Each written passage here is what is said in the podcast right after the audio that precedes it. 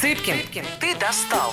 Авторская программа Александра Цыпкина на радио Москва-ФМ. Всем привет, Цыпкин ты достал, дружеский мой проект. А, и сегодня мы будем говорить о культуре в регионах. Я позвал свою замечательную подругу Лену Мироненко. Она в свое время была министром культуры Красноярского края. Вот потом в России была... О, не в России, господи. Вот, вот знаешь, это оговорка называется. Там Россия, Москва — это что-то другое. В Москве а, управляла театром на Малой Бронной, а сейчас ты ушла в консалтинг, и э, плюс ты, я так понимаю, преподаешь в Шайнинге, МГИМО и так далее, но основной у тебя, так или иначе, консалтинговый проект в области управления культурой. Я бы хотел с тобой прежде всего разговаривать о, об опыте э, твоего министра культуры в регионе. Потому что нам тут в Москве сидя, интересно, что у вас там происходит? Как, как вообще можно культуру управлять в целом? И э, какие есть тенденции? Ты тем более с ними общаешься. В общем, привет. Привет. Конечно, разница есть. Особенно это чувствуешь, когда находишься и работаешь в Москве, видишь разницу в подходах, в бюджетах и, в принципе, к тому, каким образом те или иные решения принимаются. Ну, давай сначала по традиции нашей программы. Все-таки э, мы с тобой познакомились лет 10 назад, и ты тогда, да, уже была министром культуры. Да. Сколько тебе было лет тогда, получается? Ну, я начала работать министром, когда мне было 34 года. Ты в 34 года стала министром культуры одного из крупнейших регионов России. Да. А, это не так часто бывает, правильно понимаю? Ты, ты была самым молодым или нет? В ну, в регионе я стала самым молодым министром в истории региона. В истории региона, так. А в истории министра культуры по России? А, после этого меня, к сожалению, ревностно заявляю, угу. а, обогнала пара человек. Это был Сережа Емельянов, который сейчас возглавляет Александринский угу. театр в качестве директора. Ему тогда было 23 года, и он стал министром культуры Коми. 23. Ой, так, И пока этот рекорд... Но это не а, побить. Подожди, по-моему, в Чечне. В Чечне там министр культуры 22 года. Угу. Ну, в общем, обогнали тебя. Обогнали, но, к сожалению. Но, тем не менее, все равно, слушай, это достижение. Давай расскажем всем, как становятся министрами культуры, а, потому что ты не можешь пойти учиться на министра культуры, да и вообще на, на деятеля культуры чаще всего. Ты э, где родилась? Я родилась в Минусинске, в Красноярском крае, и угу. я сразу хотела быть министром культуры. Реально, прям с детства? Прям с 11 лет. Ты серьезно? Я серьезно и без шуток. И специальность я выбрала подходящую. Тогда в Петербурге открылась э, специальность э, в моем профильном институте культуры. Угу. Называлась она менеджмент в сфере культуры. Так. И я ее сознательно выбирала в 15 лет, зная о своем будущем. Слушай, ну э, редкой осознанности человек, редкой. В Минусинске, наверное, все такие.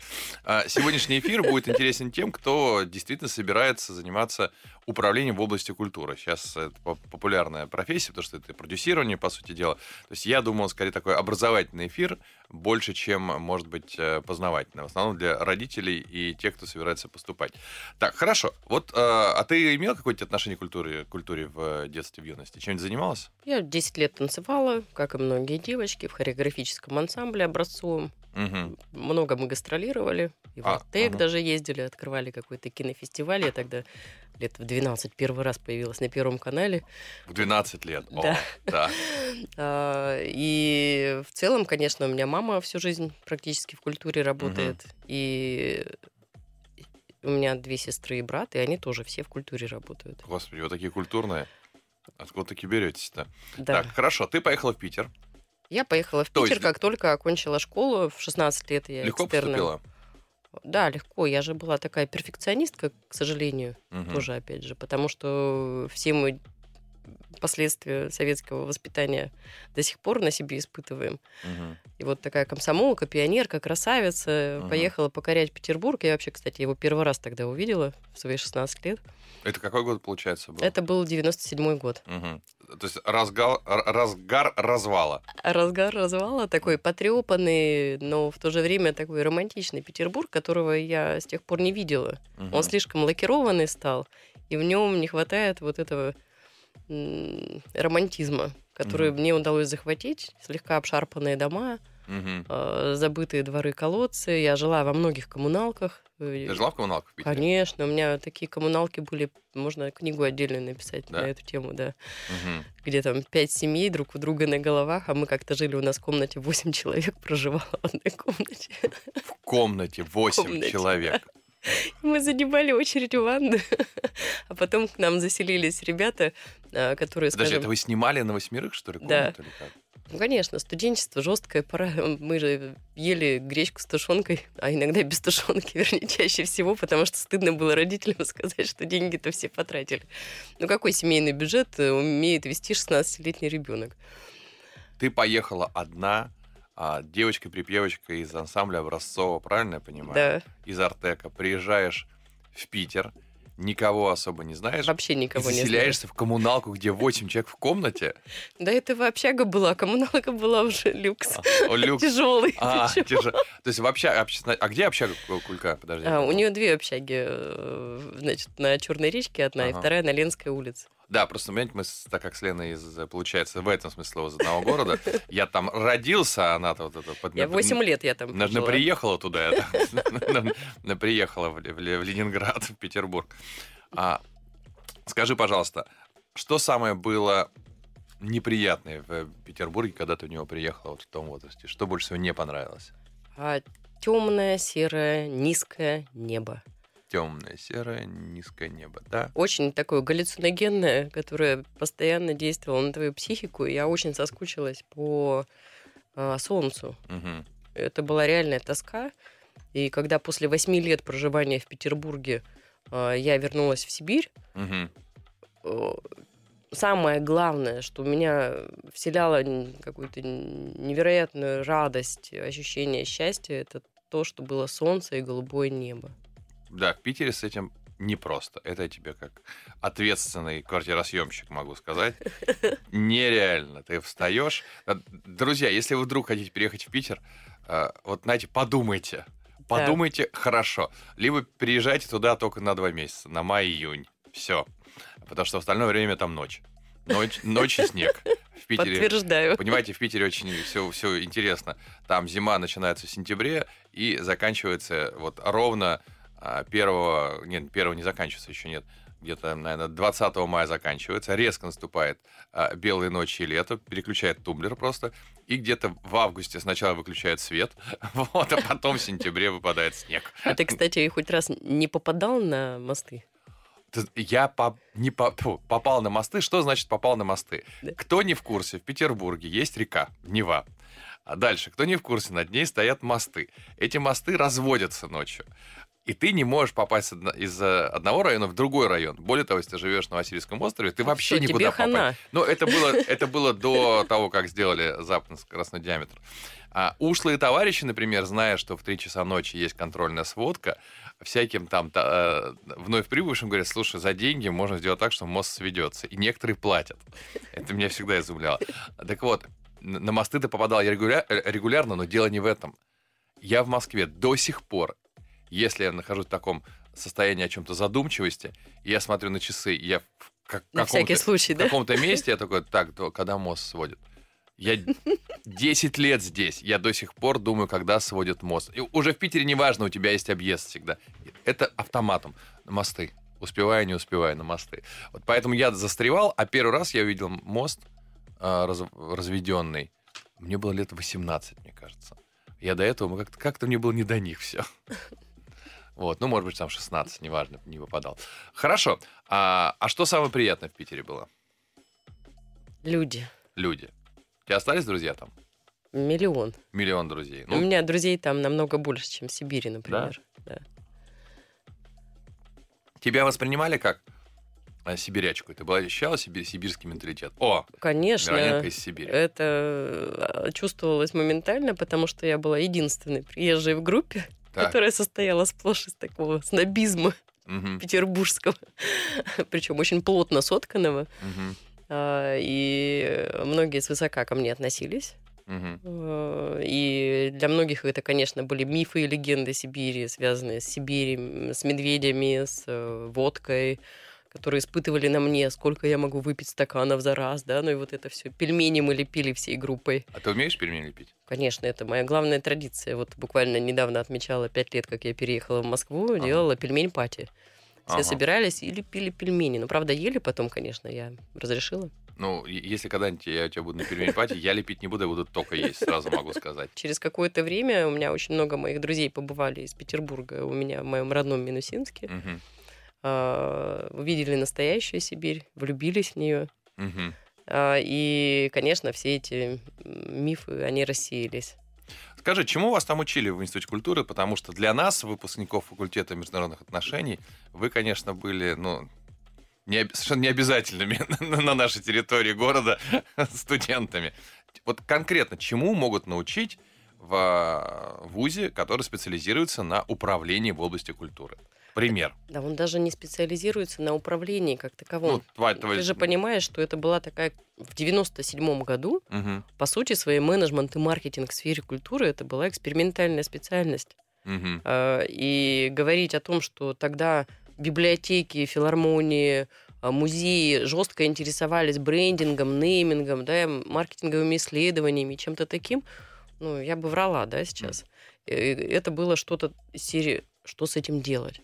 Поэтому у нас были совершенно разные дисциплины, начиная от конфликтологии, мгм. а, и экономики, и, там, бухгалтерский учет, заканчивая историей Петербурга, историей балета, историей театра и всем остальным.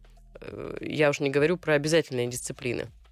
Друзья, мы вернемся в управление культуры э, через паузу. Цыпкин, ты достал. Всем привет, Цыпкин ты достал. У меня, как вы знаете, дружеский проект. Кстати, я тут получил радиоманию как лучший э, радиоведущий интерьер, не поверите, в России. Вот. И позвал сегодня свою подругу Лену Мироненко. А в свое время она отличилась тем, что была самым молодым министром культуры в России, в региональном Красноярске, и, по-моему, самым молодым министром в Красноярском крае. Правильно? Вот. Да. Потом она а, зачем-то переехала в Москву. Здесь как, э, у нее было большое количество проектов, в том числе турнир театром на Малой Бронной, в том числе, под- подожди, музей в... Дорога памяти в Да. парке Патриот. Да. Да, да, ну вот. А, се- сейчас э, крупные консалтинговые проекты и преподавательская деятельность. Вот скажи мне, пожалуйста, а, когда ты закончила, наконец, мучение в Институте культуры в, э, славном городе Петербург, а, ты же на Марсовом поле, правильно понимаю? Да. Там, там была, да? Ты знаешь, мы любили девушек из Института культуры, потому что они казались нам непритязательными, и на них действовала магия СПБГУ. Серьезно? Да. Ну, не всегда. Не всегда так было, но, но нам так казалось, что это работает. Куда ты пошла трудиться?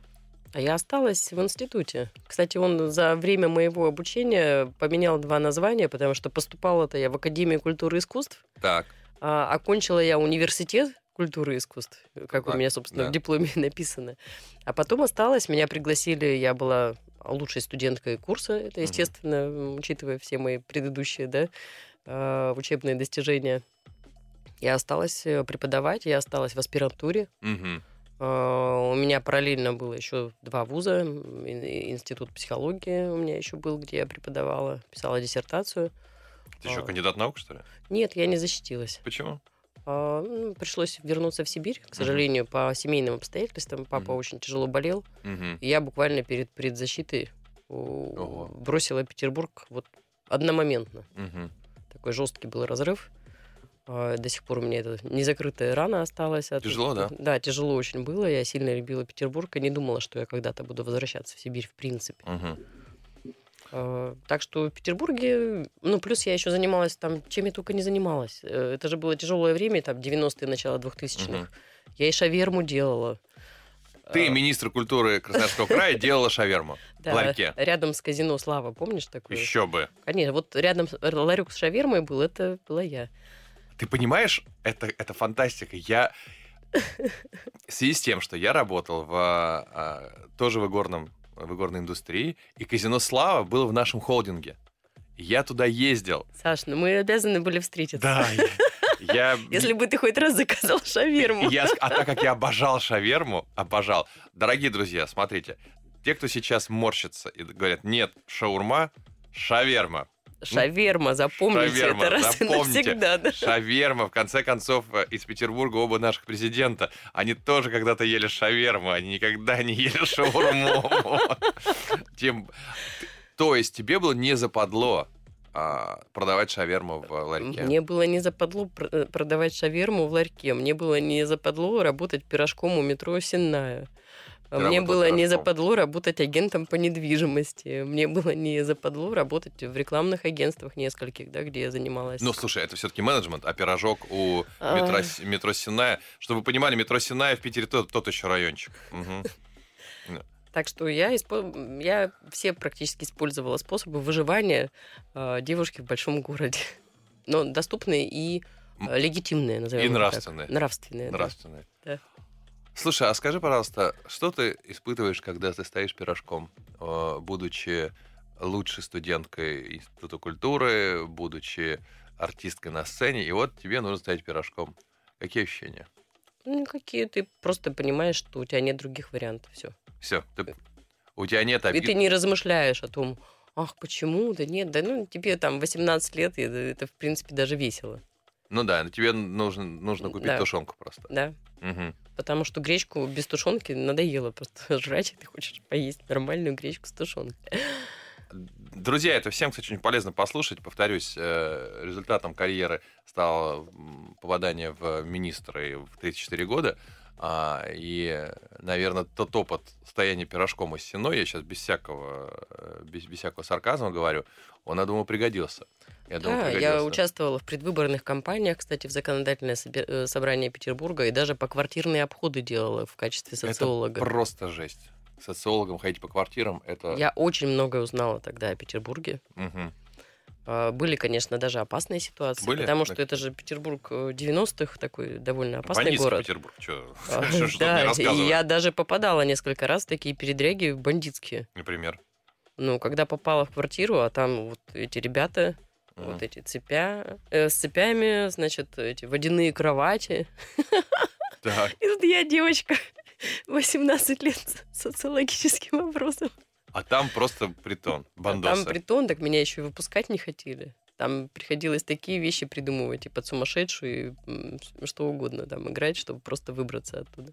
Ты играл сумасшедший, чтобы выйти живой из, э, Да. из квартиры с бандитами. Да. Да, это такой опыт. Сейчас вспоминаю, Неожиданный. думаю, это какой-то дикий был период жизни, в котором я ничего не боялась, в принципе. А почему у тебя не было желания завести парня-бандита? Я же была такая помешанная на учебе. У Мгм. меня не было до парня бандита никакого интереса. Я увлекалась э, петербургскими интеллигентными мальчиками, за одного из которых я в результате очень быстро в 19 лет вышла замуж. Мгм. Ты, и ты перестал стать этим пирожком и, э, и так далее? Не, мы вместе стояли пирожками, Ага, потому что парень оказался из очень простой семьи, при этом крайне образованный, умный э, такой чувак. И А, то есть Ты вышла замуж за, пирож- за- за стало- пирожок. стало веселее. Стал вдвоем. Это смешно. Да. Девушки, если, если вам скучно стоять в метро, вы можете выйти замуж и будете вместе стоять вдвоем в метро пирожком. Так.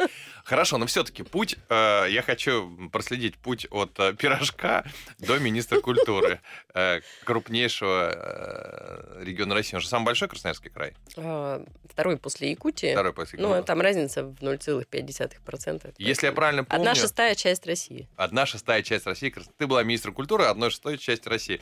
Я ведь правильно помню, что, по-моему, из Москвы до Норильска, а, Норильск это же вы? Да. Да. Из Москвы до Красноярска и из Красноярска до Норильска одна и та же... э, Примерно. э, од- Э, На час меньше расстояние. до Норильска. Из Красноярска до Норильска где-то э, 2,43 часа, Ага. а из э, Москвы до Ну да, там 4, 4, да, 4,5. Все равно 3 часа на самолете лететь И ты все еще в регионе. по твоему региону просто. Причем это было всегда забавно, когда собирались региональные министры, у нас были Мгм. какие-то свои э, профессиональные да, обсуждения, и кто-то рассказывает, вот я там в Липецкой области целых два или три часа в командировке был и ездил по региону. Такая, а я три часа из самолета не выходила, и я не вылетела за пределы Привет. своего региона.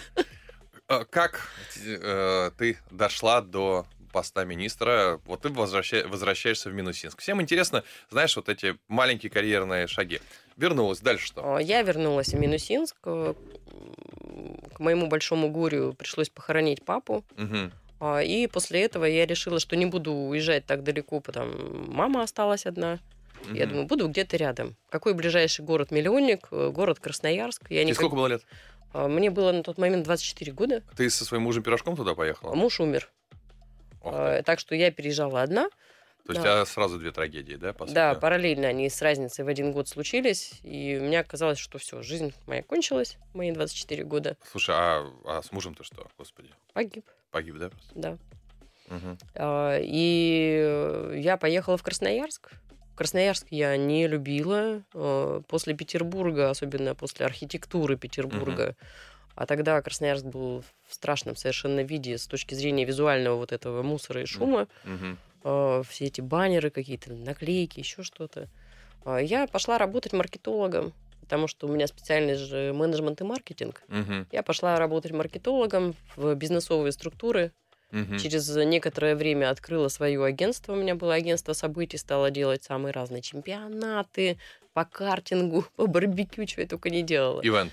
Ты- Ивенты, Ты да. была и- ивенчиком. Да, я была ивенщиком. Это сколько лет уже?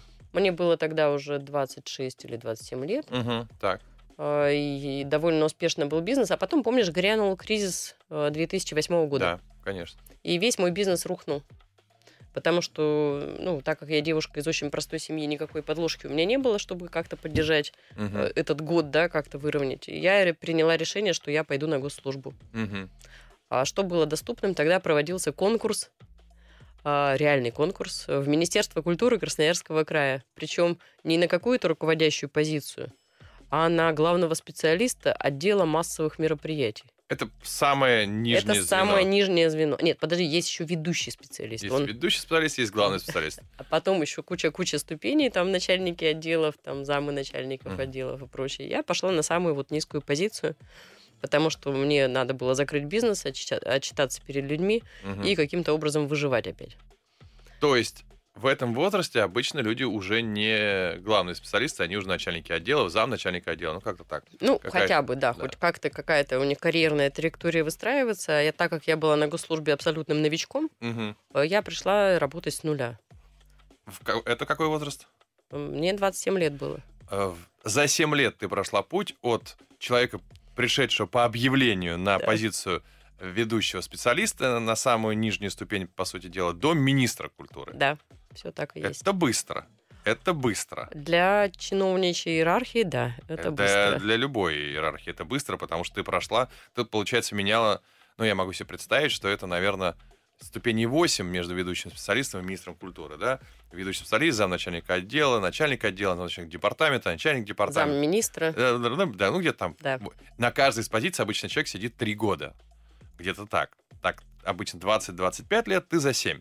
Хорошо, ра- рассказывай, какие ключевые причины, почему ты так быстро двигалась по службе. Ключевые причины были в инициативе и в проактивности, потому что этого очень не хватает в системе. Мгм. Система привыкла существовать очень, э, скажем, таким способом прямым. Есть инструкция, Мгм. работаем по ней. Мгм. И какие-то другие влево-вправо шаги воспринимаются либо очень неадекватно, либо очень поощряются. Мне тогда повезло, потому что все очень выдающиеся руководители на тот момент были в регионе. И Хлопонин, Мгм. потом Кузнецов, э, и у меня был такой куратор Сергей Александрович Пономаренко, который до сих пор первый заместитель губернатора, Мгм. можно сказать, мой такой карьерный коуч. А, И были очень большие ивенты, потому что, несмотря на то, что я была в роли главного специалиста, я проводила самые крутые мероприятия в регионе. А, Дни культуры Италии в регионе. Это ты сама на, на это, так сказать, напрашивалась, условно говоря? Вот подожди, ты приходишь, мне очень ва- важен этот момент первых каких-то шагов. И э, я думаю, что, знаешь, чтобы не разбивать этот вопрос, мы к нему вернемся ч- через паузу, поэтому ты подготовься, так сказать. Э, Я тебе коротко задам вопрос. Максимально отрицательная температура, которую ты чувствовала своей кожей? А, Минус 52 градуса. Было минус 52? Ох ты ж. Да, вот поэтому так хорошо выглядишь. Заморозилась. Цыпкин, ты достал. Всем привет, Цыпкин, ты достал. Сегодня мы говорим о культуре, а точнее о том, как можно стать самым молодым министром культуры. Еще если ты девушка, а еще если у тебя, а, в общем-то, все складывалось непросто, и работала ты чуть ли не пирожком а, рекламным на, на стенной площади в, Петербурге. Лена Мироненко, моя замечательная подруга, предыдущих э, эпизодах я подробно рассказал, кто что как. Сегодня мы говорим все-таки о ее опыте э, региональном. Она была министром культуры Красноярска и была самым молодым министром в России на тот момент культуры. Так вот, ты а, приходишь в 27 лет на самую нижнюю ступень, по сути дела. Вот ты помнишь те, то первое, что тебя выделило из общей массы, и тот первый шаг, тот первый проект, то первое действие какое-то? Я помню этот момент прекрасно, потому что, ну, где-то прошло там несколько месяцев, как я угу. погрузилась, а это же как Алиса в зазеркалье. Угу. Совершенно по-другому устроенный мир, когда ты в госсистеме начинаешь работать. А я пришла из бизнеса. Угу. И работала я до этого только в бизнесе. И тут такое. А, и я, конечно, стала понимать, что меня не устраивает э, то, как проводятся мероприятия, хотя это очень высокий уровень, это массовые мероприятия на уровне региона и федеральные, в том числе и международные. Но ты видишь, что хочется чего-то более драйвового, более веселого, более uh-huh. современного. А, и я тогда первым шагом привлекла на художественную выставку, которая, в принципе, предполагалась довольно тухлым и скучным таким событием для галочки, uh-huh. посвященной очередному юбилею края. Uh-huh. Я пригласила молодых дизайнеров команду. Uh-huh. И говорю, так, ребята, Давайте попробуем сделать э, что-то новое с точки зрения упаковки, подачи материала, чтобы пришло как можно больше посетителей на эту выставку. Угу. Потому что что толку, если мы на 10 тысяч квадратов э, развесим картины, и вот что. И никто не придет. И никто не придет. Это как приняли штыки сначала? Штыки. Это была абсолютно конфликтная ситуация которую мне удалось отстоять, потому что на тот момент был Сергей Евгеньевич Ануфриев, угу. э, к сожалению, ушел уже, умер не так давно. А, он воспринял это довольно жестко. Он председатель Союза художников был регионального. Угу. И сказал, зачем нам какие-то тут молодые пацаны, а пацанам 23-24 года, угу. и они еще даже не окончили тогда институт. Угу. Я их притащила, я говорю, подождите, а, талант победит все, я считаю, я абсолютно в этом уверена всегда. Угу. И давайте посмотрим, что они сделают. Угу. А они делают, и все падают в обморок потому что это был такой крутой дизайн, Саша, я до сих пор им горжусь. Я правильно понимаю, тебе совершенно не обязательно было рисковать, ты могла не идти на этот конфликт потенциальный. Конечно, не... я могла ту упаковку, ту подачу выставки принять как должное и, в принципе, с этим отработать, спокойно поставить галочку, что выставка проведена, и на этом успокоиться. Но на мою выставку пришло больше 10 тысяч человек. Угу. А это было много. Тогда этого... Сразу же с ноги ты открыла дверь, по сути да. дела. Тебя все запомнили. Да. Друзья, хотите что-то добиться в жизни, выходите за пределы стандартного мышления. Э, не бойтесь. Будьте вот, смелыми. Да, будьте смелыми. Вот это важный момент. Даже если вы внутри системы, вот Лена очень правильно сказала, а если вы внутри системы государственной или крупной корпорации, это очень похоже, то особо активных а, система, конечно же, воспринимает а, сначала как чужеродное тело, но... Как угрозу Как иногда. угрозу, но именно таких в итоге система и продвигает. Вот это а, уникальная ситуация. То есть ты рискуешь, тебя система может выбросить, но если ты э, выиграешь, система тебя очень быстро начнет продвигать. Очень быстро. Так и получилось. Потому mm-hmm. что буквально несколько проектов после этого случилось которые мы сделали очень ярко, и они были замечены. Угу. Меня повысили до начальника отдела течение Вы... полутора, по-моему, лет. Угу. А может даже меньше. Ну, то есть в течение года я уже стала начальником отдела массовых мероприятий, и пресс-службу тоже под меня отдали. Угу. А потом а, я ушла в декрет. И так получилось, что а, я стала начальником отдела, и соцсети были не так распространены. Угу. Журналисты стали копать, нашли какие-то фотографии. Скандальные, надеюсь? Э, ну, немножко скандальные, хотя так. сейчас я смотрю и думаю, господи. Невинные вещи. Невинные вещи, да. И это случилось как раз перед декретом. Я уходила в декрет на фоне скандала, связанного с моей публичностью.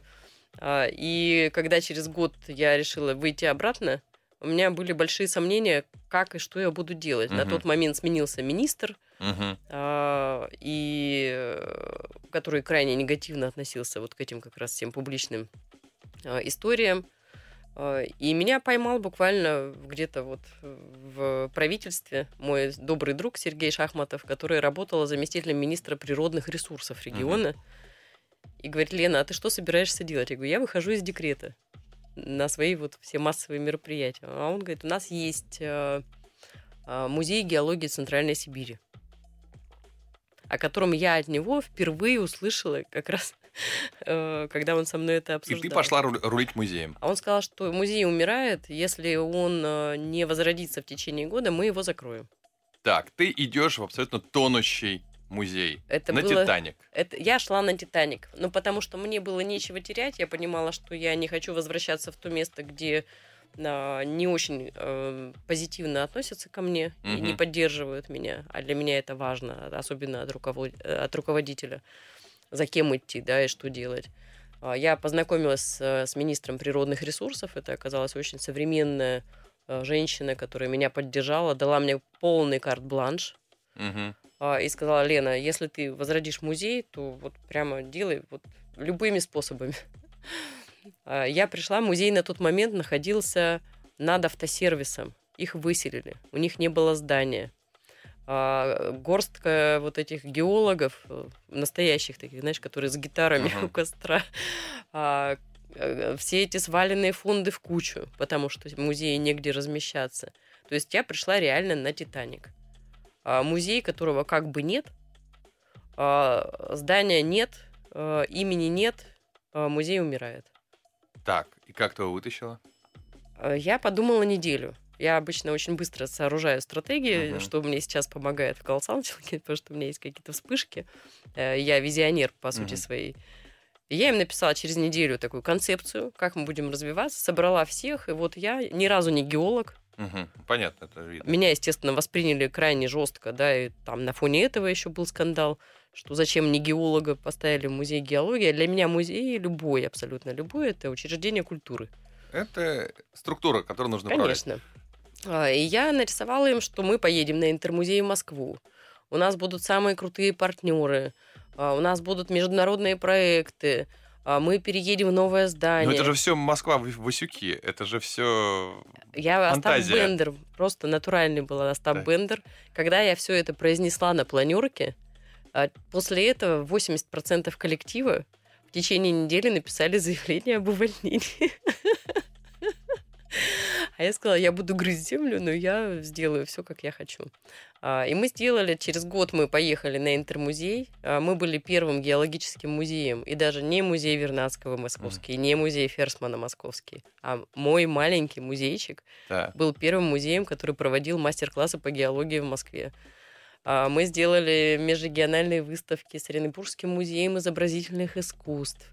Я по всему краю провезла все наши там углы угля, у меня там ядро мозга. Ну, то есть мы названия классные делали выставок, которые были интересными. А, Росатом, э, Роснефть пришли партнерами. Я нашла здание, мы туда переехали. Это тебе все 30, даже 30? Чуть... Мне 31 год был 31 тогда. год. Музей геологии. Музей геологии. А, я так. придумала ему название, потому что продавать музей геологии Центральной Сибири а, на рынке досуга, вот это особенно КГБУ, там mm. вот это, ну, довольно сложно. Я его назвала Геос. Геос. Мы а. сделали крутейший ребрендинг. Кстати, вот с теми же пацанами, которые мне делали в Сколько время времени тебе ушло на вот от того, что вы сидите, у тебя все уволились, до того момента, когда про вас... А, Через год. год. Через год весь Красноярск говорил о нас. Это был самый топовый музей. Мы проводили мастер-классы в самых крутейших торговых центрах. Нам стояли очереди в школу юного геолога, которая тоже умирала. А, мы делали проекты с ювелирными домами. А, мы выкладывали карту стран Азиатско-Тихоокеанского региона в театре оперы и балета. И после этого 10 послов были у меня в гостях. И после этого мы сделали проект с Национальным институтом Мексики. Слушай, как ты думаешь, а, что было основным твоим навыком который позволил тебе вот за год это все перевернуть? Жажда жизни или желание доказать кому-то? Не навыком, нет, качеством, может быть, твоим. Вот Умение что... мечтать по-крупному. Умение мечтать по-крупному. Я себя ни в чем не ограничивала. Друзья, еще один лайфхак, опять же, чтобы вот от э, человека-пирожка до министра культуры а, добежать очень быстро. Это вы берете абсолютно убитый, умирающий проект, на котором все уже давно поставили крест, и быстро выводите его в лучший. Потому что взлетать с дна в некоторой степени проще. Да. Потому что если ты придешь, условно, в Пушкинский музей, то сделать что-то такое, что тебя заметит, я не знаю, как, насколько это будет реализуемо. А ты действительно стратегически очень правильно. Ты берешь проект, который, во-первых, если бы ты ничего не сделала, то от тебя ничего не ожидали. То есть, ну, ты бы не убила репутацию Сто свою. процентов. То есть это было, ну, он и так умирает. Да. Ну, Ну, вот, давай да. попробуешь. Давай попробуем. А когда ты его сделал, то все посмотрели, нифига себе, на такое вытащил. Это реально у нас сегодня сессия стратегического консалтинга по тому, как развивать карьеру. Хорошо, а, идем быстро дальше, потому что время заканчивается. Сделала музей, и тебя с музейной позиции позвали на министра Да, культуры. как раз пришел тогда новый губернатор в регион, и ему там 90% людей рекомендовали меня. То есть трамплином для того, чтобы попасть на позицию э, министра культуры, при том, что у тебя были проблемы репутационные, тебя не любили Жесткие. жесткие, это взять умирающий проект, за год его вы- вывести на околоземную орбиту, и с этой орбиты, обойдя всю иерархию в Министерстве культуры, сразу заскочить на министра культуры. Правильно да, понимаю? да, это Да. крутейший лайфхак. И, кстати, некоторые из э, тех э, министров региональных, Мгм. которые потом уже стали вот такими более молодыми, чем я, Мгм. они его использовали. Отлично. Сколько ты проработал министром культуры? Три с половиной года. А, сразу могу сказать, э, а, Елена Мироненко сделала уникальную коллаборацию, неповторимую. Мы с э, э, Константином Богомоловым а, вместе выступали и читали мои рассказы на, на- Красноярцы до сих пор Да. не могут забыть и говорят, это было абсолютно уникальное событие, А это которое никогда не Никогда не повторится. повторилось, да, Да. никогда не повторилось, это точно, да. Хорошо, давай. Цыпкин, ты достал. Всем привет, Цыпкин, ты достал. Сегодня я достал, э, достал девушку. Достал девушку, свою замечательную подругу, которая рассказала э, в формате, как мне кажется, блестящего мастер-класса, как от э, м, аниматора у метро пройти кратчайшим путем до министра культуры в, в одном из крупнейших регионов России. Мы говорили про Красноярск. Послушайте там несколько прям понятных и четких лайфхаков, что нужно делать, чтобы быстро двигаться по карьерной лестнице и реализовывать свои мечты. Хорошо, ты приезжаешь в Москву. В Москве у тебя было несколько а, позиций. Ты, я так понимаю, управляла и а, Министерством обороны парком, да, по-моему? А, Музей Дорога памяти, Да. и вот главный храм вооруженных сил, я его запускала в качестве директора. Ну да, это шум- делала полную шум- настройку, да, шумный шумное был проект, мероприятие, да. да. Плюс а, ты э, управляла театром на Малой Броны, тоже громкий проект. Давай потратим последнюю часть программы на то, чем отличается управление культурой в Москве, управление культурой в Москве от управления культурой в регионе. А, ты знаешь, по сути своей практически ничем, потому Ничего, что да? В Москве та же сетка учреждений, библиотеки, театры, музеи и прочее. Между ними есть разница, что федеральных чуть больше, но их, опять же, по сравнению с а, подведомственными московскими учреждениями не так много. А, И э, количество их сопоставимое. То есть, Мгм. например, у меня было в регионе 2600 учреждений культуры подведомственных, а здесь в Москве 2000 тоже с чем-то. Хорошо, это цифры. Разница в бюджете. Ми- Бюджет разный, менталитет. А, не скажу. Не скажешь, нет такой разницы, да? А? Такой особой разницы я не заметила. Разница в основном в бюджете. То, что может себе позволить Москва, не может себе позволить ни один регион. Это очевидно. Давай тогда про другое, наверное, поговорим, если ты считаешь, что мен- менталитет раз... м, Я тебе могу сказать, что есть огромное количество учреждений в Москве, которые даже при больших бюджетах а, не могут вырваться из 90-х. До сих пор, да? До сих пор. а, Ни с точки зрения визуала, ни с точки зрения контента, а, ни с точки зрения работы с аудиторией, они не выдерживают никакой критики. Есть, например, целый ряд крутейших региональных учреждений, что в Екатеринбурге, в Перми, да, Пермский театр оперы и балета, что в Красноярске, а, которые ну, легко уделают многие московские институции культуры. Мгм. Скажи, пожалуйста, правда ли, что вот существует постоянный конфликт в, в системе управления культурой, не в смысле конфликт чиновников, нет, что есть управленцы, э, есть творцы. И вот управленцы смотрят на творцов, ну, господи, ну что, вот вы хоть иногда-то голову там вот в сторону математики каким-то образом наклоняете, а вы иногда соизмеряете это, что вы хотите с тем, что у нас есть, а, задумываетесь там это- о том, как это все продавать. А, а творцы ненавидят, ну не то, что ненавидят, ну так, с пренебрежением относятся к э, руководящим работникам, будь то это директор там театра, либо музея, или сотрудник какого-то государственного, государственного органа. Как нах- находить язык между бизнесменами, по сути дела, управленцами и творцами? Мне кажется, что иногда, может быть, его и не надо находить. Так, поясни. Потому что бессмысленно доказывать какие-то очевидные вещи, а, если люди не имеют опыта и такого глобального подхода в системном менеджменте. Мгм. Нужно просто делать свое дело. И желательно разводить э, как можно четче а, по должностным обязанностям, да, по структуре, особенно управления, особенно там, где двуглавая структура. И теперь после опыта работы, например, в театре, в качестве директора театра, если раньше я еще хоть немного верила в то, что такое возможно, то сейчас я подтверждаю свою же собственную гипотезу, которую много лет назад Мгм. вывела, что только единоначалие. В театре должно быть единое начале, да? Сто процентов, иначе ничего не получится. Как и в любом другом учреждении культуры, когда, например, начинается возня, многие старые директора не хотят уходить, придумывают себе должности, например, президент, Мгм. а, и мешают работать текущему директору, потому Мгм. что вмешиваются в деятельность, саботируют коллектив, начинают какие-то инициации да, делать на предмет э, своих каких-то видений там, и прочего по стратегии. Мгм. И это очень сильно мешает, отвлекает, и ты э, много энергии сливаешь туда, вместо того, чтобы свой вот корабль вести вперед. И здесь, мне кажется, вот жесткое разделение полномочий. Все. И, и. И единоначалие, да. И потом разделение полномочий. Да. Скажи, пожалуйста, управление, давай, и культурной институ- институции отличается чем-то от управления завода по производству э, лакокрасочных а, изделий? Ну, конечно, разница в контенте есть. Ну, хорошо, контент. А А, В целом, э, я бы не сказала, что это такая большая разница, потому что я работала и с бизнесом, и очень много все бизнес-инструментов. творческие люди, как с ними работать, они не, не знают, что такое система отчетности, или это все... А им это и не нужно. Они не, они не формируют эту систему отчетности, они в ней никак не участвуют, кроме как э, творческая единица, которая там есть в графе. Все. То есть с этой точки зрения ты рассматривала а, людей, с которыми работала, как особенных каких-то?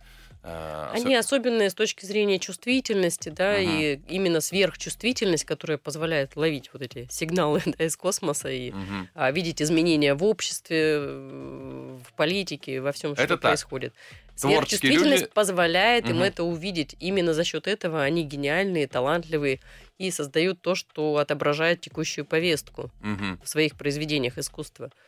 А, Но именно за счет своей сверхчувствительности они более конфликтные, Мгм. они более обидчивые, иногда более закомплексованные, потому что слишком переживают. И, конечно, тщеславие, вот этот эгоцентризм, э, тщеславие, особенно в актерской да, среде, а, которые изначально им присущи, они для этого туда и приходят, да, чтобы выйти на сцену. А, Это дает, да, определенный эффект, а, дает определенную э, конфликтную почву, назовем это так. И вопрос в том, как ты будешь с этим работать. Будешь ли ты больше внимания уделять, да, с кем-то требуется больше поговорить, Мгм. уделить этому внимание. Если ты, например, а, в чиновничьей среде просто можешь жестко сказать, так надо сделать и все, здесь надо объяснить. Там надо не работает, да, с- пообщаться. такая система? То есть так уже не будет работать, конечно, требуются более мягкие какие-то методы. А мне, допустим, как человеку довольно прямолинейному, это дается тяжело. Мгм. Но я понимаю, что с точки зрения какого-то консалтингового подхода это оправдано, потому что я нахожу самые быстрые пути, которые самые эффективные. Ты когда приехал в Москву, ощ- ощутила снобизм Москвы столичный? Что вот, приехала из непонятно откуда, да там ты министр культуры, а здесь э, ты... А, Конечно, ощутила, я его иногда периодически ощущаю, но в основном в каких-то бытовых вещах из серии вот там то соседи какие-нибудь попадутся, вы тут понаехавшие, да, или еще что-нибудь. В работе нет? В работе нет. Тебя не шеймили, что, что ты там знаешь о Москве? Ну, Нет, ну шеймят телеграм-канал, я опять же к этому спокойно отношусь. Э. Сам знаешь, что худшая публикация это некролог, все остальное. Да, это реклама, Да. согласен. Все остальное реклама. Хорошо. Скажи просто, а, ты сейчас все равно много общаешься с регионами, консультируешь проекты по, по стране. Ты считаешь, самоцензура в, за пределами Москвы, она сильная? Мне иногда складывается ощущение, что она чуть ли не сильнее, чем некие инструкции, исходящие из центра. Сто процентов. И иногда даже переигрывают регионы, потому что они от, э, скажем, цензуры не успели отойти, да, и Советской. советской, да. И для них даже привычно находиться в этом формате. Мгм. А, И многие регионы иногда даже реально перегибают палку. Мгм. Когда вроде бы от центра не поступало да, определенных указаний, а они уже у себя там заранее обеспокоились. Это есть. Есть, Это да. есть. Твое мнение сейчас спрос на что в, ну, давай в театральной среде? Какие сейчас спектакли нужны а, а, нашему зрителю? Не стране, и, и как а, с точки зрения идеологии, а вот зритель что хочет сегодня? Вот?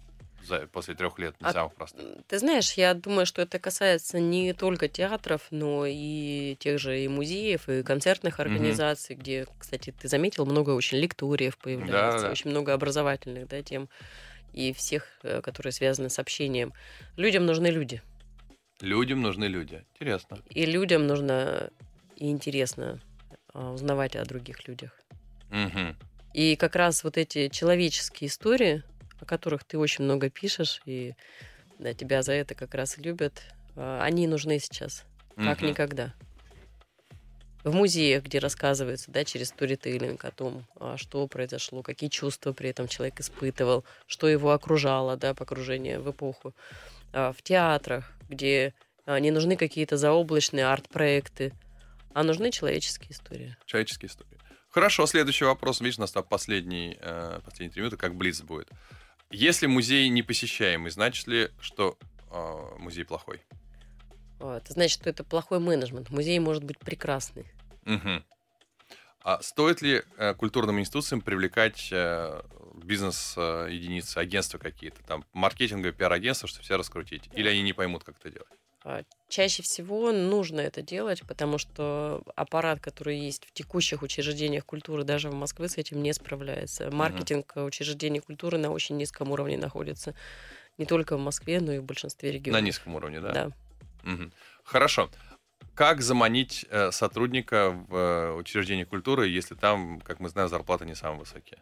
А, я бы не сказала. А, Нет? В московских учреждениях довольно неплохие зарплаты угу. в среднем и заманить сотрудников не составляет проблем. В регионах с этим сложнее, даже в Московской области, вот где uh-huh. я, собственно, с дорогой памяти да, набирала почти 300 человек э, персонала, а там было сложнее.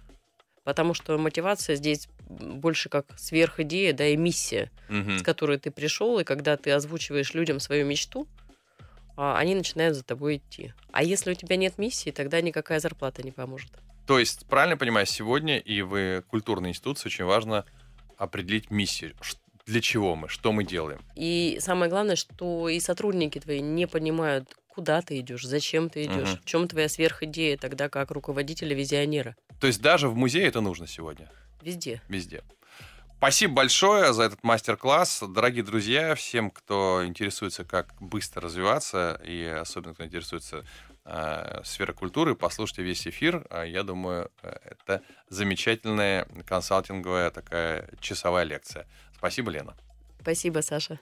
Пользуясь служебным положением, 26 декабря Московский театр мюзикла. Чтение новогодний Гоша Куценко, Анна Михалкова, Павел Деревянко, Виктория Исакова, ну и я, Александр Цыпкин. Приходите, создаем вам новогоднее настроение. Цыпкин, ты достал.